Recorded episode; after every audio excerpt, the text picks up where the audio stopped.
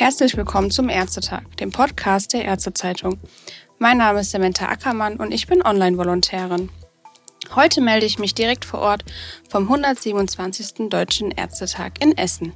Genau genommen aus dem Dialogforum junger Ärztinnen und Ärzte und neben mir steht Frau Dr. Sonja Mattes von der Technischen Universität in München. Sie ist im Deutschen Ärztinnenbund und im Landesvorstand des Marburger Bunds Bayern. Hallo, Frau Dr. Mattes. Hallo, Frau Ackermann. Frau Dr. Mattes, Sie haben sich zum Thema Lernen von anderen Gesundheitsberufen geäußert. Wieso ist das denn gerade in der Weiterbildung so wichtig?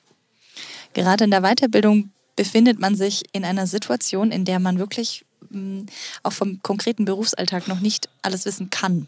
Das heißt, es ist sehr wichtig, sich auch in allen Professionen, also ob es jetzt ärztlich oder im Pflegebereich ist, Dinge anzueignen und auch abzugucken, von Leuten, die das schon lange Jahre machen, weil man so einfach seine eigene Lernkurve dramatisch beschleunigt und vor allem, weil das auch fürs Betriebsklima sehr wichtig ist, dass man den Leuten, die die Kompetenzen besitzen, auch den Glauben schenkt und auch den Respekt und die Anerkennung zollt, also für ihre Erfahrung, das, das ist sehr wichtig. Und wie nehmen Sie die Situation aktuell in Ihrer Position wahr? Also wie ist der aktuelle Stand?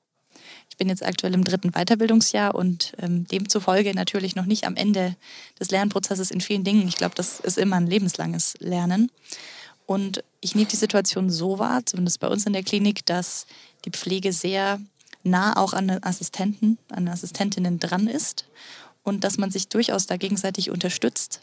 Dass es aber schon so ist, dass man gerade zu Beginn der klinischen Tätigkeit dann auch als Arzt, Ärztin erstmal sich so einfinden muss und erstmal sieht, wo liegen denn die Kompetenzen und vor allem, wie sind auch die konkreten Arbeitsabläufe.